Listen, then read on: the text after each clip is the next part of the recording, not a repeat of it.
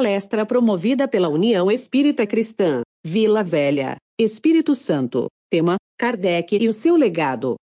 Com Louise Vidigal. Olá, sejam todos bem-vindos.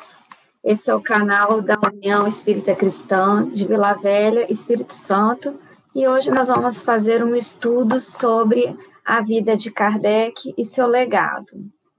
Para a gente começar o nosso estudo de hoje, antes de começar, eu vou fazer uma leitura do livro Fonte Viva pelo Espírito Emmanuel, e a lição é a de número 138. O justo remédio. Quanto, porém, à caridade fraternal, não necessitais que vos escreva, porque já vós mesmos estáis instruído por Deus que vos ameis uns aos outros. Está em Paulo, 1 Tessalonicense, é, capítulo 4, versículo 9. Em sua missão de consolador, recebe o Espiritismo milhares de consultas partidas de almas ansiosas que imploram socorro e solução para diversos problemas.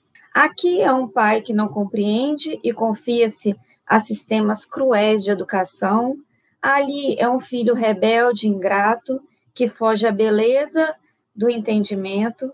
Acolá é um amigo fascinado pelas aparências do mundo e que abandona os compromissos com o ideal superior. Além, é um irmão que se nega ao concurso fraterno. Noutra parte, é o cônjuge que deserta do lar. Mais adiante, é o chefe de serviço insensível e contundente. Contudo, o remédio para a extinção desses velhos enigmas das relações humanas está indicado há séculos nos ensinamentos da Boa Nova. A caridade fraternal é a chave de todas as portas para a boa compreensão. O discípulo do Evangelho é alguém que foi admitido à presença do Divino Mestre para servir. A recompensa de semelhante trabalhador, efetivamente, não pode ser aguardada no imediatismo da terra. Como colocar o fruto na fronte verde da plantinha nascente? Como arrancar a obra-prima do mármore com o primeiro golpe do cinzel? Quem realmente ama, em nome de Jesus, está semeando para a colheita na eternidade. Não procuremos orientação com os outros para assuntos claramente solucionáveis por nosso esforço. Sabemos que não adianta desesperar, amaldiçoar. Cada espírito possui roteiro que lhe é próprio. Saibamos caminhar, portanto, na senda que a vida nos oferece, sob a luz da caridade fraternal, hoje e sempre. Nós vamos falar sobre Kardec e seu legado hoje. E então, nesse momento, eu vou convidar vocês a se imaginarem em maio de 1855. Nós estamos nesse momento em Paris, na rua Grange Betelier, número 18. Essa era a casa da senhora de Planimaison e ali iria iniciar uma sessão de mesas girantes. Eram oito horas da noite de uma terça-feira quando essa reunião começou. Os convidados estavam em silêncio absoluto e todos com as mãos sobre o tampo da mesa. Entre esses convidados estava Hippolyte Leon Denisard Rivail, de 50 anos. Ele já tinha lido notícias nos jornais e ouvido relatos das cenas que se repetiam em salões nobres de Paris, Londres, Nova York, São Petersburgo. As mesas se moviam em todas as direções sem que ninguém as levantasse. E aí nós fomos buscar lá no livro O que é Espiritismo, foi publicado em 1859, logo depois do Livro dos Espíritos, que vem com uma, uma biografia grande para a gente conhecer quem foi Allan Kardec, quem foi esse professor Rifail, como é que ele era no seu cotidiano, né? Quem foi essa pessoa? E nós vamos encontrar lá nessa biografia é, o senhor Fortier, que era amigo pessoal de, do professor Rivail, que ainda não era Allan Kardec, né? E certo dia chegou para ele e disse: Eis aqui uma coisa que é bem mais extraordinária. Não somente se faz girar uma mesa magnetizando-a, mas também se pode fazê-la falar, interroga-se e ela responde. O professor Rivail respondeu da seguinte forma: Eu acreditarei quando vir e quando me tiverem provado que uma mesa tem cérebro para pensar, nervos para sentir e que se possa torná-la sonâmbula. Até lá, permita-me que não veja nisso senão uma fábula para provocar o sono. Isso está lá no, no livro, né, O que é o Espiritismo. Inclusive, Kardec aconselha é, as pessoas que não conhecem a doutrina, que queiram saber o que é a doutrina, iniciar por esse livro antes de pegar propriamente o livro dos Espíritos, né? Mas aí nesse trechinho a gente consegue ver que o senhor Rivail, o professor Rivail, era um personagem é, pura, de pura razão. Ele era um cientista, ele não acreditava no que acontecia, o que as pessoas falavam das mesas girantes naquela época ainda. Ele já tinha ouvido falar, mas não acreditava. E naquela época, a gente já, eles já ouviam falar, né, do caso das irmãs Fox, que foi considerado é, as primeiras a fazerem um código para a comunicação dos espíritos né? É, isso ocorreu em Hydesville em 1848, portanto, antes de Kardec começar os estudos propriamente é, que ele vinha fazendo sobre o espiritismo, né? Então, as irmãs Fox, é, quando se mudaram para uma casa, começaram, estabeleceram um código de comunicação com um espírito que é, fazia umas batidas na casa. Então, a partir dali, elas começaram a, a, digamos assim, a fazer perguntas e os espíritos responderem. Lá no livro Obras Póstumas, eu vou ler vários trechinhos aqui que a gente vai entender quem é essa personalidade de Kardec. Ele mesmo vai contar como foi a, o conhecimento dele, a chegada até ele começar a desenvolver as perguntas e é, procurando as respostas né, para o livro dos Espíritos. E ele começa assim: Eu estava, pois, diante de um fato inexplicado, aparentemente contrário às leis da natureza, e que a minha razão repelia. Ainda nada vira nem observara. As experiências realizadas em presença de pessoas honradas e dignas de fé confirmavam a minha opinião, quanto à possibilidade do efeito puramente material. A ideia, porém, de uma mesa falante ainda não me entrara na mente. Então, ele era resistente àquela ideia que todos vinham falar para ele e que estava havendo um rebuliço lá né, em Paris nessa época, né? No ano de 1855, um amigo de Kardec há mais de 25 anos, o senhor Carlotti, discorrera com ele sobre os fenômenos durante mais de uma hora. E ele foi tão entusiasmado contando a, o que acontecia nas, nas sessões espíritas, né? E ele chegou a dizer: um dia o senhor será um, do no, um dos nossos, Rivail. Só que Kardec respondeu a ele assim: não direi nem que sim, nem que não, nós veremos isso mais tarde. E aí, passado algum tempo, no mês de maio de 1855, Kardec diz que foi à casa da sonâmbula senhora Roger, é, em companhia do senhor Fortier, seu magnetizador. Naquela época, é, se falava muito do magnetismo, né? E, e era é, Kardec chegou a experimentar os efeitos do magnetismo, que eu vou falar um pouquinho mais na frente. Mas aí, na casa da senhora Roger, ele encontra o senhor Partier e a senhora Planimaison, que começam a contar daqueles fenômenos e falaram a mesma coisa que o senhor Carlotti tinha falado com ele, mas num tom mais sério, mais comedido. Então, como eles falaram de uma forma mais séria com ele, ele ficou é, mais interessado. E a senhora Planimaison convidou a ele a participar de uma sessão que aconteceria na casa dela, né? E ele aceitou de pronto. Foi aí que, pela primeira vez, presenciei o fenômeno das mesas que giravam, saltavam e corriam em condições tais que não deixavam lugar para qualquer dúvida. Então, Kardec começa aí a despertar, né, a sua aguçar ali naquele momento é, o que estava acontecendo, né? Ele começou a se fazer perguntas e essas perguntas são muito bem colocadas nos espíritos quanto no livro Obras Póstumas. E aí ele continua. Numa das reuniões da, da senhora Planimaison, travei conhecimento com a família Baldim, que residia então à rua Rochecoar.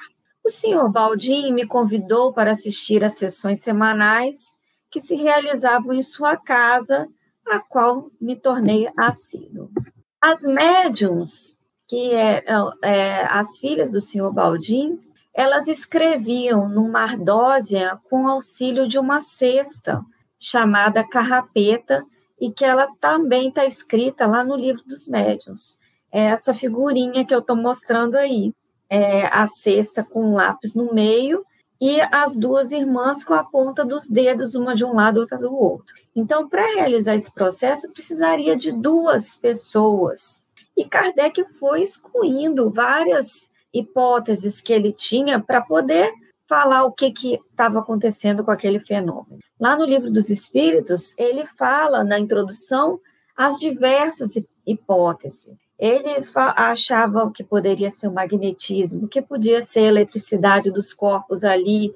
Ele deu várias é, explicações, inclusive charlatanismo.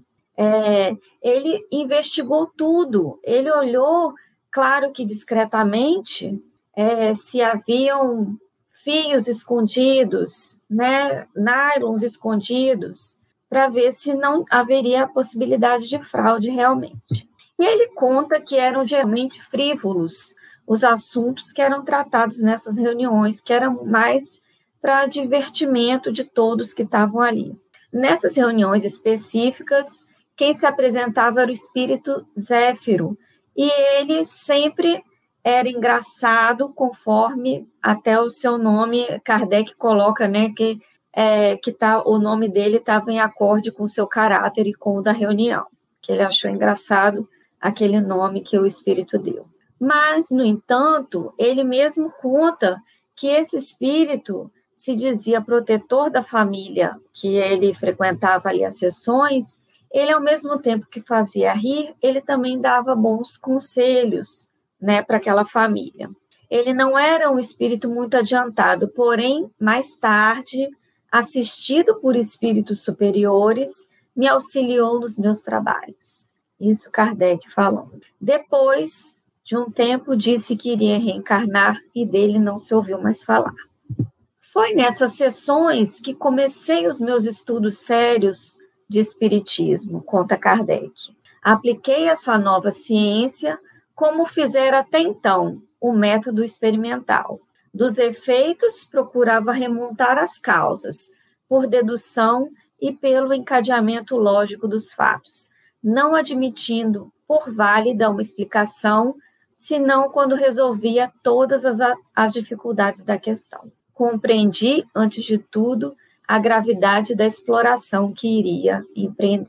Então, ele entendia que aquele é, estudo ali tinha uma, uma consequência muito grande que ele iria sofrer depois, né? Tanto de ser questionado, é, com perguntas, como aconteceu, né? Pessoas que realmente não acreditavam, outras que tentavam desmascarar de todo jeito, e inclusive outros que faziam acontecer é, por puro charlatanismo. Um dos primeiros resultados que colhi das observações foi que os, espíriti, os espíritos, nada mais sendo do que alma dos homens, não possuíam nem a plena sabedoria, nem a ciência integral. Então, isso foi uma coisa muito importante que Kardec é, desvendou ali, porque nem tudo que os espíritos falavam ele poderia levar em consideração. Que o grau de saber de que dispunha se circunscrevia ao grau que haviam alcançado de adiantamento. Então ele fala, reconhecida desse de um princípio, esta verdade me preservou do grave escolho de crer na infabilidade dos espíritos, que os espíritos são falíveis, são almas é, de pessoas que viveram aqui. E ele conta que isso impediu de formular teorias prematuras, tendo por base o que fora dito por um ou alguns deles. O simples fato da comunicação com os espíritos, dissessem eles o que dissessem, provava a existência no mundo invisível ambiente. Então, Kardec, qualquer coisa que aqueles espíritos dissessem ali, não importa se era verdade ou não, isso já provava uma coisa, que existia um mundo espiritual. Então, Kardec ele foi extremamente criterioso. Kardec, aos 19 anos, ele já tinha livros publicados de aritmética que eram é, utilizados nas universidades, ano após ano. Então, e ele estudou com Pestalozzi, ele teve uma escola, né, que ele é, aplicava esses métodos com os alunos para eles poderem é, estudar e eles tomarem gosto também pelas descobertas. Então, ele foi fundamental para essa pesquisa da nossa doutrina. Nada acontece por acaso, né? Então, nós vamos lá na residência da senhora Planimaison, onde Kardec foi convidado né, para fazer as observações dele naquela sessão das mesas girantes. A senhora Planimaison, ela era considerada muito respeitável por todos os amigos, inclusive Kardec, os amigos dele, né? E inclusive ele, ela é uma pessoa confiável. E assim, Kardec decidiu aceitar o convite, né, de ir até a casa dela naquela sessão. Mas ainda assim, ele inspecionou a casa, o local inteiro onde iria acontecer aquela aquela sessão, né? E não achou nada, não achou nenhum fio, nenhum imã, nenhuma roldana. E aí a Madame Planimaison pediu a todos que se concentrassem e fez uma breve prece. Enquanto ela fazia aquela prece, logo depois ficou um silêncio absoluto. Kardec já estava incomodado com aquilo que não acontecia nada, ele estava muito ansioso, né, para poder fazer aquelas observações e tentar desvendar o que estava acontecendo. Ele já se planejava sair, porque ele iria dar aula no outro dia, quando começou a ouvir os estalidos das mesas. E pela primeira vez ele presenciou ali o movimento das mesas girantes. Eles estavam sentados em círculos de mãos dadas e o professor, a partir dali, começou a levantar diversas hipóteses para justificar aquele movimento das mesas. Na casa da senhora Plagmaison, ninguém cobrava ingresso nem pedia doações.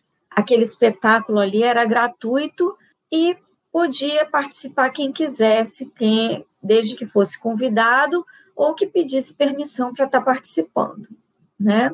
E quando as mesas começaram a girar, Kardec registrou o seguinte: as mesas giravam, saltavam e corriam em tais condições que não deixava lugar para qualquer dúvida. Então, ali ele começou a ver que havia alguma coisa diferente realmente com aquelas mesas girantes. Aquilo que ele duvidava, que ele era incrédulo, ele começou a acreditar que tinha alguma coisa ali que acontecia. E ele testemunhou ali naquele dia também alguns ensaios que ele veio falar depois de escrita mediúnica, na ardósia, com o auxílio daquela cesta que eu já mostrei no slide anterior.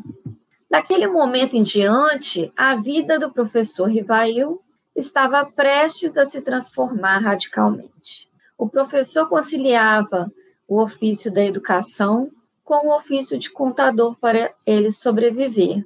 E daí ele passou também a dar mais atenção ao invisível, e ao seu lado sempre sua companheira Amélie Gabriele Boudet.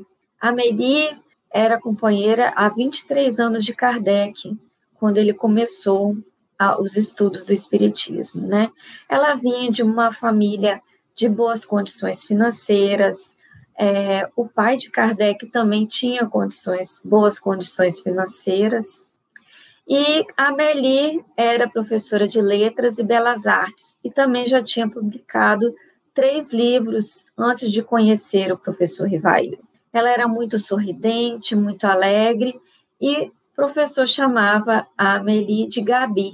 No dia 6 de fevereiro de 1832, foi quando eles se casaram numa cerimônia civil. Rivail e o magnetismo. Então, como eu falei ali atrás, é, Rivail começou a comparar aqueles fenômenos com o que acontecia com o magnetismo. Ele já vinha ah, estudando magnetismo há três décadas e o magnetismo tinha sido descoberto na época né, pelo médico alemão Franz Anton Mesmer. E além de Mesmer, Rivail também conhecia os, os efeitos do magnetismo pelo que acontece, os acontecidos com o Marquês de Poissegur e o Barão do Poté, que também eram adeptos do magnetismo. Naquelas sessões à meia luz na casa da Madame Planimaison, Rivail achava que havia alguma coisa de fluido magnético ali envolvendo aquela aquelas mesas, né, os fluidos das pessoas ali presentes, tudo isso ele coloca muito bem colocado lá na introdução do livro dos Espíritos. O próprio Rivail, ele já é, já já te, sentiu na pele os efeitos do magnetismo. Ele mesmo já procurou é, é, melhorar de saúde com o magnetismo. Certa vez ele estava, ele teve um problema na vista e parou quase que de enxergar, ele não, tava, não conseguia nem mais ler nem escrever. Então ele procurou um médico, fez um monte de exames, e o médico especialista falou que ele tinha a maurose, com um comprometimento irreversível do nervo óptico. Ele deveria se preparar para ali para uma cegueira iminente. Só que ele não ficou satisfeito com esse diagnóstico e foi procurar uma segunda opinião. Em vez dele procurar um médico, ele procurou um estudioso do espiritismo, é, que era o senhor Fortier, que magnetizava a senhora Roger. E ele foi lá na senhora Roger, que é, a, operava curas milagrosas quando era submetida ao magnetismo e se tornava sonâmbulo, né? Então, nesse dia que ele foi procurar a senhora Roger, ele recebeu outro diagnóstico. Ele tinha apenas uma inflamação nos olhos e ela passou um, uma medicação com ervas para ele fazer em casa e aplicar nas vistas e falou exatamente o dia que ele ia melhorar. Você usa durante uma, duas semanas que você vai ficar bom. E realmente foi o que aconteceu. Ele realmente ficou bom. Um certo dia, lá na casa da Madame Planimaison, ele conheceu as duas filhas da família Baldin, que era a Caroline e a Julie, que tinham 16 e 14 anos. E essas duas irmãs faziam a, a escrita, elas seguravam em cima da, da cestinha e a cestinha ia escrevendo o que o espírito estava comandando ali naquela época, né? E, o, e a, o princípio, a princípio vinham essas comunicações do Zéfiro. Só que uma certa noite, o Zéfiro deu uma comunicação especial para Kardec naquele dia, no qual ele dizia, entre tantas coisas que ele colocou ali, disse que tinha conhecido ele muitas existências anteriores, na época dos druidas, quando eles viviam juntos na Gália. E naquela época, Rivail se chamava Allan Kardec. E como a amizade que eles haviam tido naquela época, é, Zéfiro prometeu ajudar Kardec em todo o, toda a tarefa que ele tinha para desenvolver. Essa tarefa importante que ele queria chegar até ele para ele desenvolver. Então, como antes do seu notável trabalho, é, como ele tinha um nome, né, como pesquisador, né, com pesquisa científica, com livros que eram utilizados em universidades, naquele momento ele decidiu separar e mudar o nome dele. Então, a partir do momento que ele começa a desenvolver a doutrina dos espíritos, ele começa a assinar como Allan Kardec. Ele achava que tinha que separar aquele período daquela ciência é, racional que ele tinha anteriormente a, aos estudos dos espíritos, né? E a, a partir do momento que ele começa a estudar a ciência ditada pelos espíritos. Naquela época que ele começou os estudos, ele e a Mary moravam num apartamento nos fundos, na rua de Marti, número 8, no segundo andar. Uma determinada noite, enquanto ele passava limpo as observações dele, Rivail foi submetido, surpreendido com uma série de pancadas na parede. E ele, no começo, não deu muita atenção, mas aí começaram, as pancadas ficaram insistentes. Toda vez que ele começava a escrever, começava a bater na parede e as pancadas foram ficando mais fortes. E ele procurou pela casa inteira, chamou a Meli, eles vasculharam todo o canto e não encontraram nada. Bastava ele começar a escrever que começava a bateção de novo.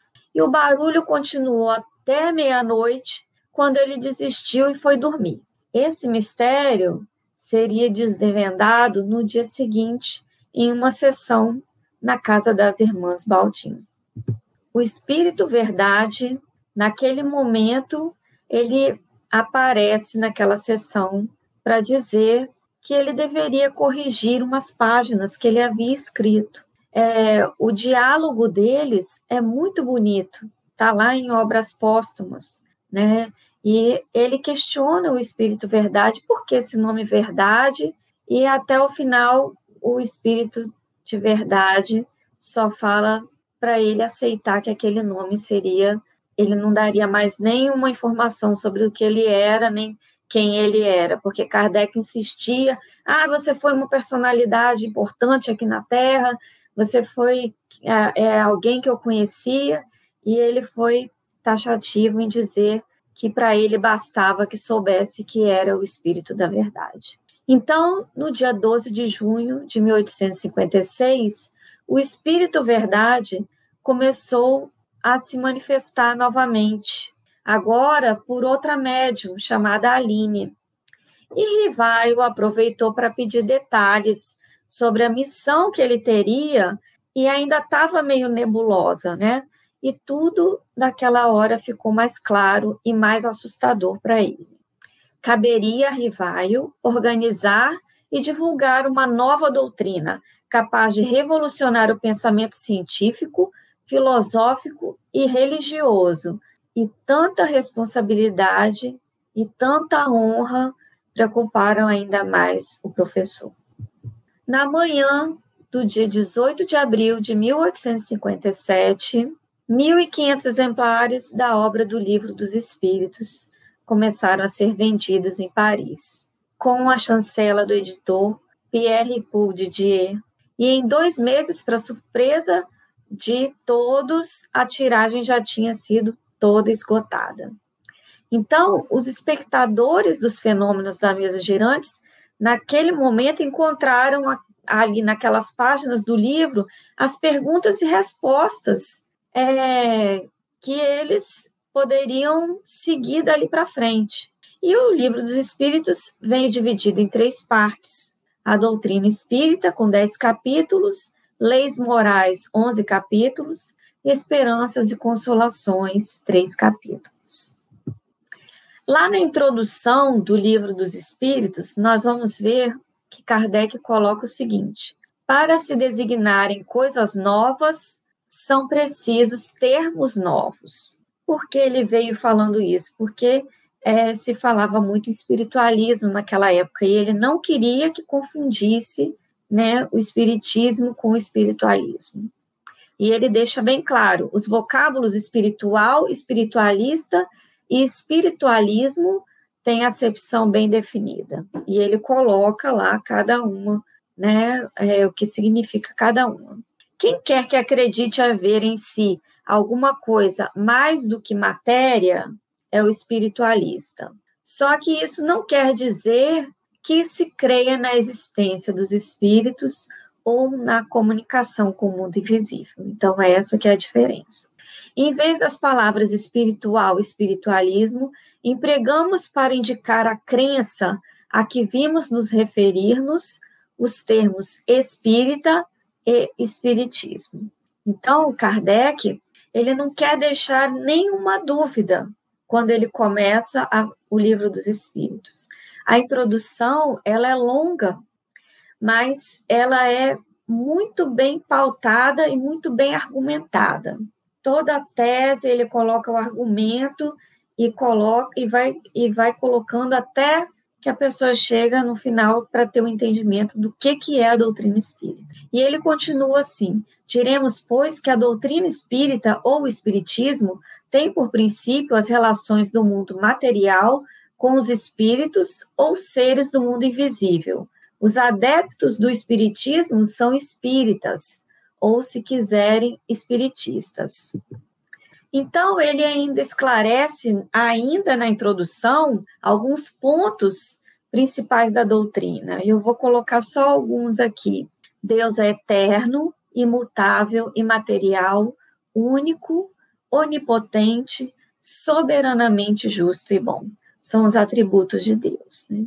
Criou o universo que abrange todos os seres animados e inanimados, materiais e imateriais os seres materiais constituem o mundo visível ou corpóreo, e os seres imateriais, o mundo invisível ou espírita, isto é, dos espíritos. E ele continua: o espírito é um ser real que, em certos casos, se torna apreciável pela vista, pelo ouvido ou pelo tato. Então, aqui ele já começa a dar umas pinceladas do que, que a gente vai encontrar né, no livro dos Espíritos. Os espíritos pertencem a diferentes classes e não são iguais, nem em poder, nem em inteligência, nem em saber, nem em moralidade. Olha como que ele é claro. Os espíritos não ocupam perpetuamente a mesma categoria. Por quê? Porque a gente vai evoluindo, né? Todos se melhoram passando pelos diferentes graus da hierarquia espírita. Essa melhora se efetua por meio da encarnação, que é imposta aos uns, a uns como expiação e a outros como missão.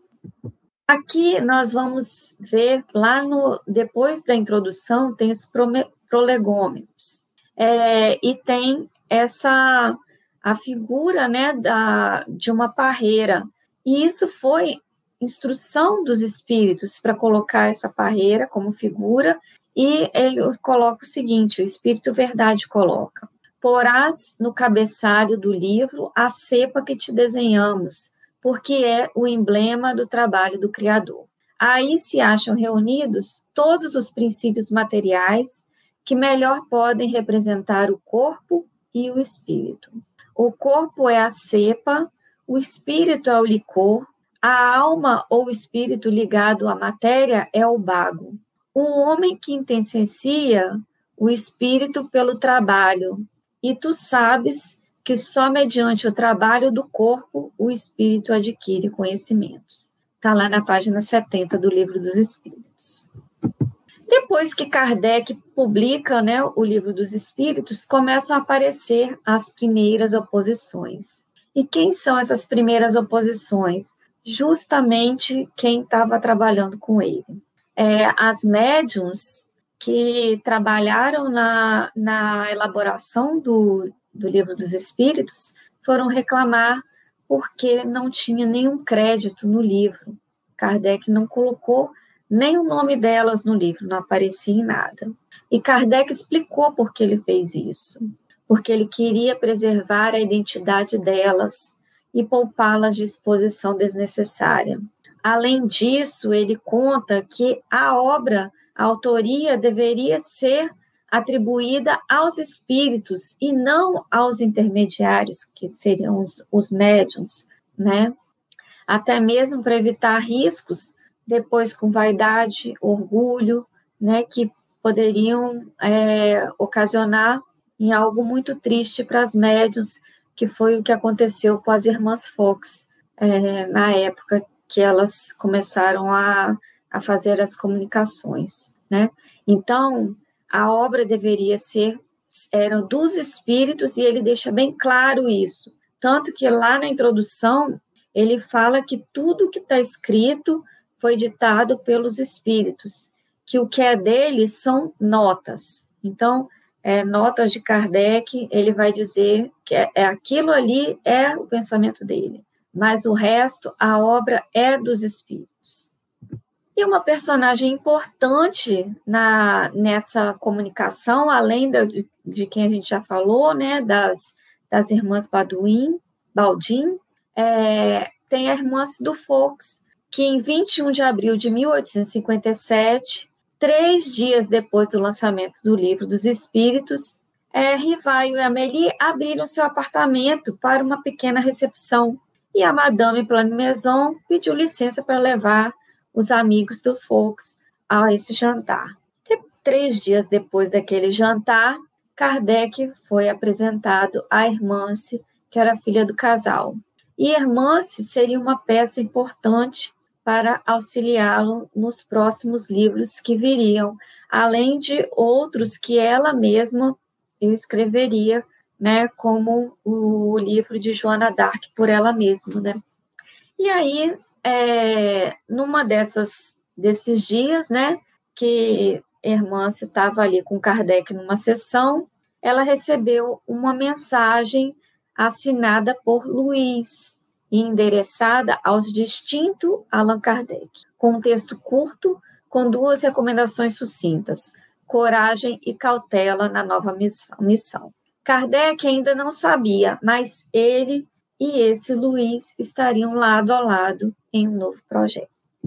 Nesse meio tempo, houve a inauguração da revista Espírita, porque Kardec não achava, ele estava incomodado e não achava que era bastante aquela apenas o livro dos espíritos, porque vinham muitas muitas perguntas, muitas mensagens, muitas cartas para ele, né?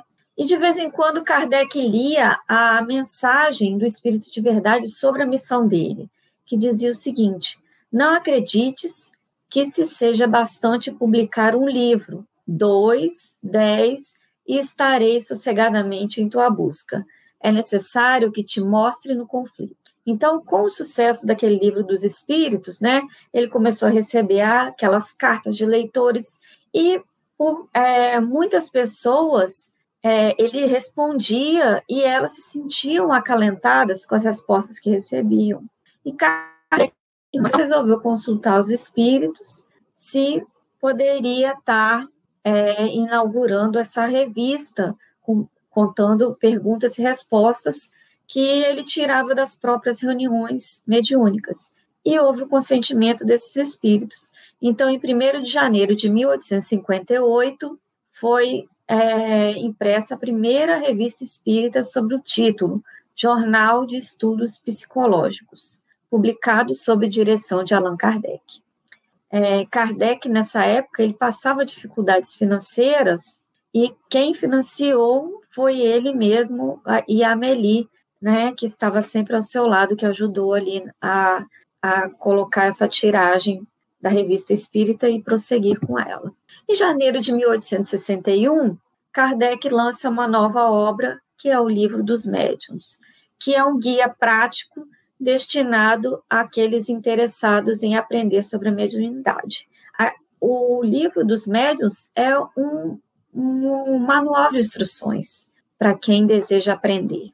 E ele fala o seguinte, lá no Livro dos Médiuns: depois de havermos exposto a parte filosófica da ciência espírita em O Livro dos Espíritos, damos nessa obra a parte prática para uso dos que queiram ocupar-se com as manifestações, quer para fazerem pessoalmente, quer para se inteirarem dos fenômenos que lhes sejam dados observar. Está lá na introdução do Livro dos Médiuns. Depois dessa publicação, lá no segundo semestre de 1861, Kardec mandou uma caixa para um amigo, Maurice Lachatre, cheia de obras espíritas, em Barcelona. E o que, que aconteceu? A carga já estava prestes para ser liberada e ela foi confiscada por uma ordem superior. A entrega só poderia ser autorizada com consentimento expresso do bispo de Barcelona, na época Antônio Palau e Termes. E o veredito do bispo foi único: confisco e fogueira. Então, naquele dia, todos aqueles exemplares que Kardec levou foram lançados à fogueira.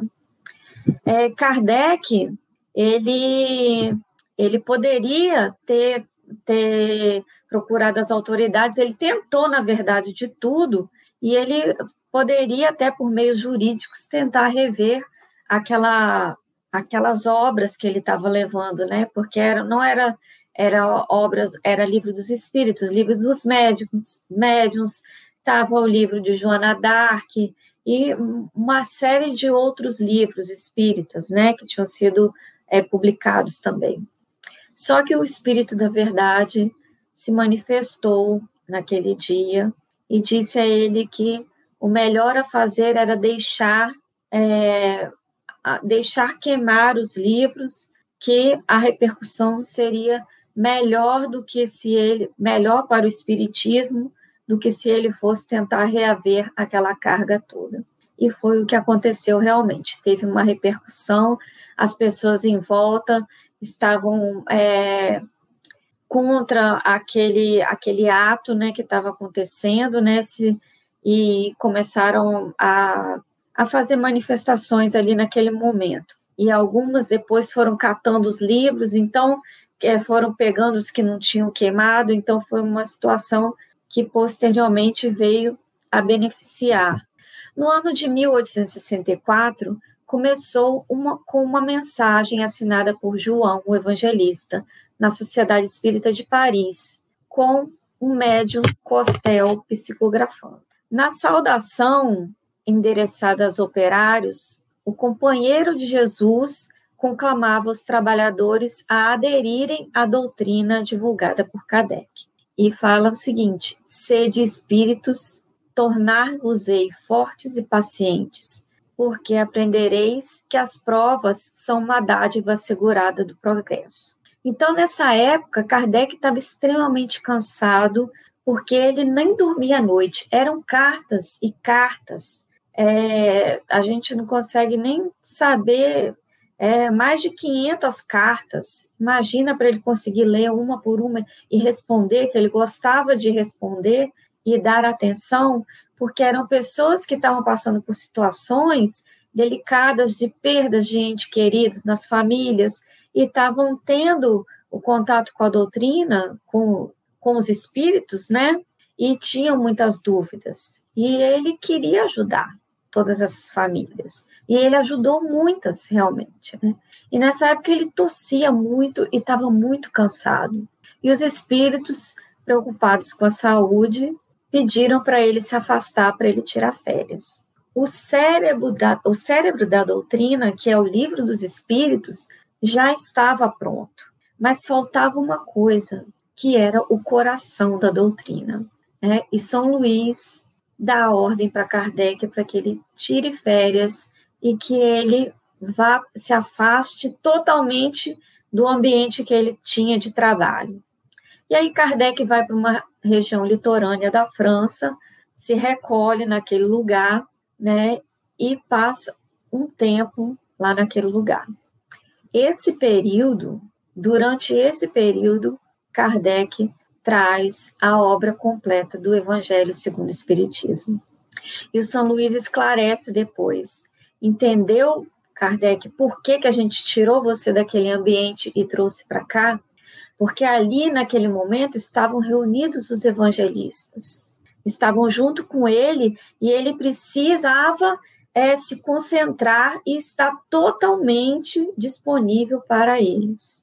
É lindo, né? Se a gente pensar como tudo aconteceu, é muito emocionante, né? E São Luís fala com ele, você está compreendendo agora? E ele entendeu no final, né, o que, que tinha ocorrido ali naquele, naquele período, né? E ele sai com essa obra, né, que iria mudar a nossa história, que é o Evangelho segundo o Espiritismo. Nesse livro, o Evangelho segundo o Espiritismo, tem o capítulo intitulado Cristo Consolador, que é onde está os alicerces fundamentais do Espiritismo, né? Nós temos o livro dos Espíritos como aquela bússola da razão nossa, né? E a outra no livro dos Espíritos, aquela que ilumina o nosso sentimento, ilumina a nossa alma. E em 15 de abril de 1864 foi lançado o Evangelho segundo o Espiritismo. E lá no prefácio tem o seguinte: está escrito: Os Espíritos do Senhor espalham-se por toda a superfície da terra e, semelhantes a estrelas cadentes, vêm iluminar os caminhos e abrir os olhos dos cegos. Eu vos digo, em verdade, que são chegados os tempos em que todas as coisas hão de ser restabelecidas no seu verdadeiro sentido, para dissipar as trevas, confundir os orgulhosos e glorificar os justos. Isso foi dito pelo Espírito da Verdade. Né?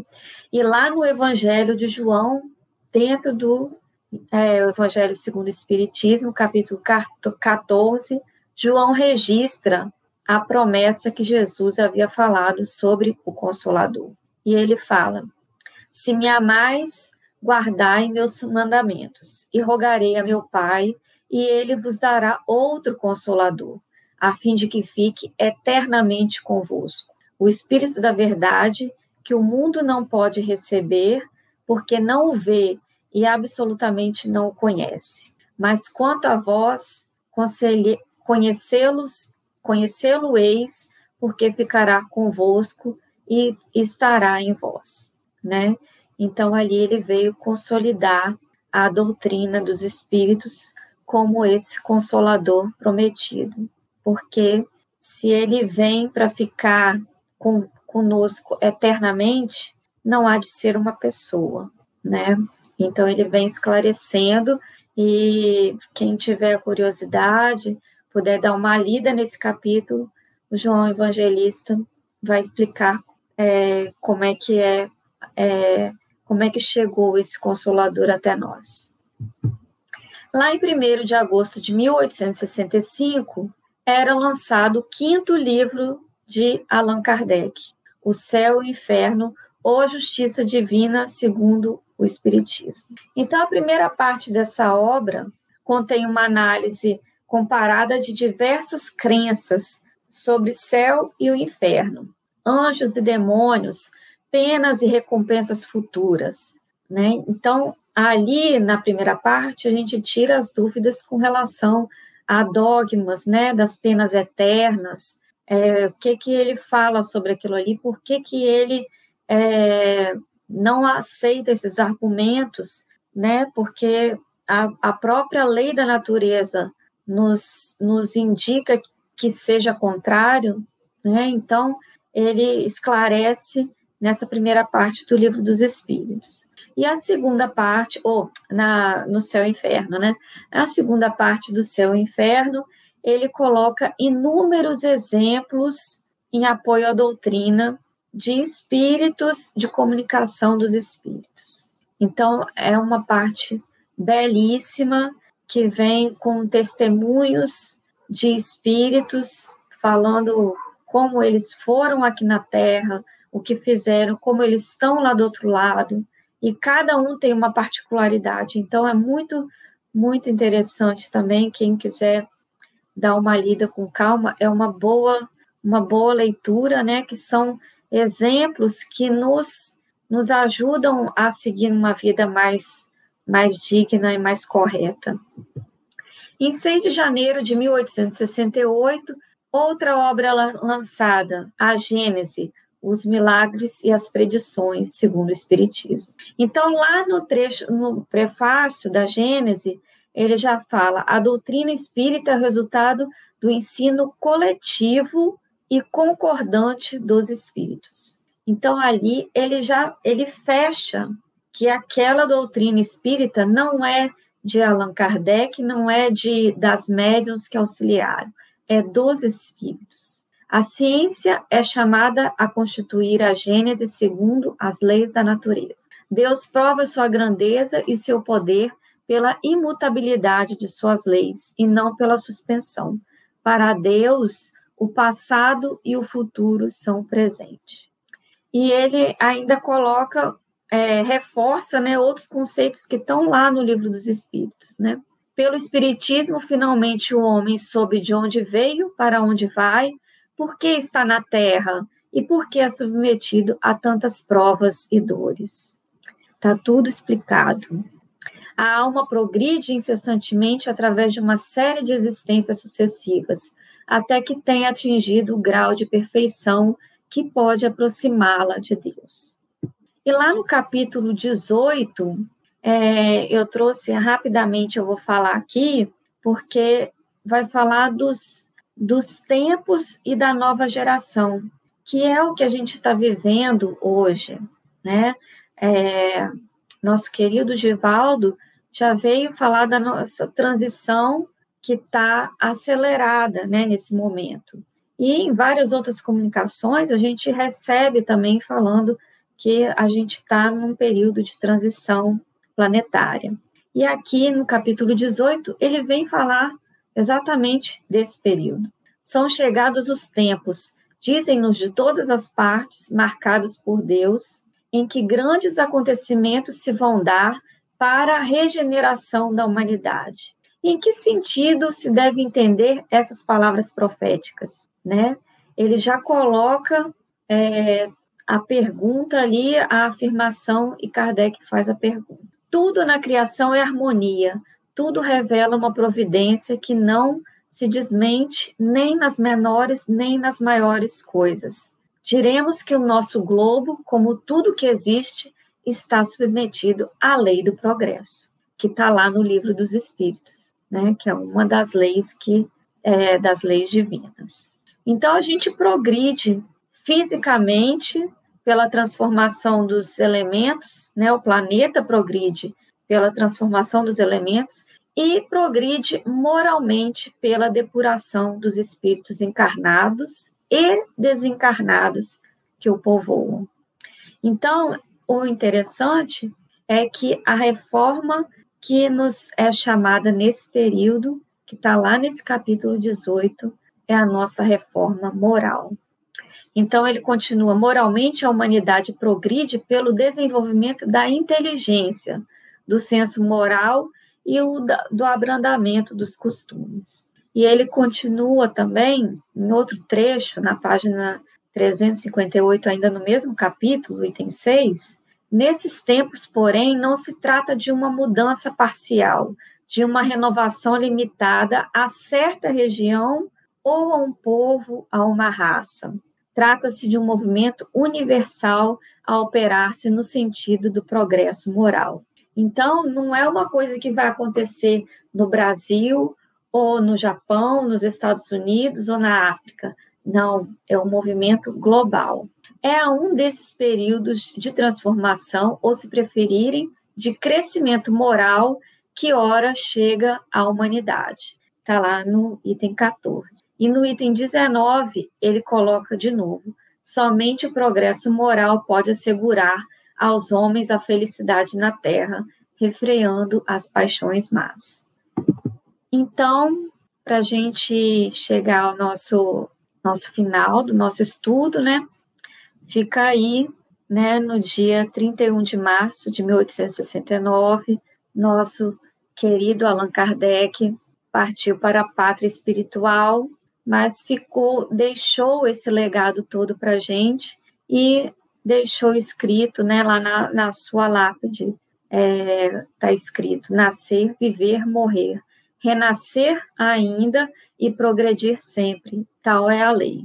Então, essa frase é de Allan Kardec, que nada mais, nada menos do que resume né, toda a doutrina espírita. E para a gente finalizar, eu vou colocar aqui é uma música que foi feita em homenagem a Kardec, é, que foi tocada pela equipe da juventude da comunidade Espírita Esperança, fizeram especialmente para essa, essa palestra hoje. Meu nome é Thales de Souza, eu sou da equipe Ser, que é a equipe de música da, da, da Mocidade do Esperança, e vou cantar uma musiquinha para vocês e espero que vocês gostem. Vamos lá?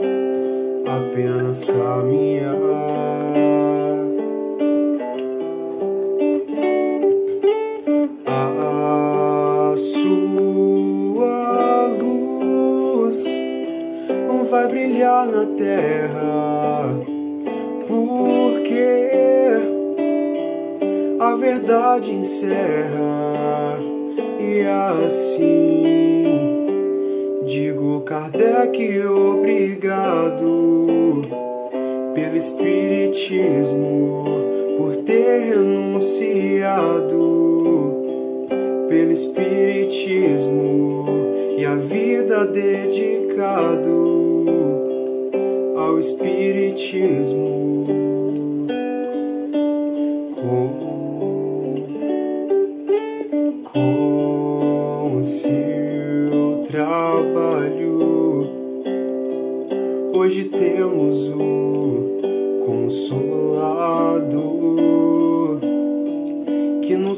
O Cristo redivivo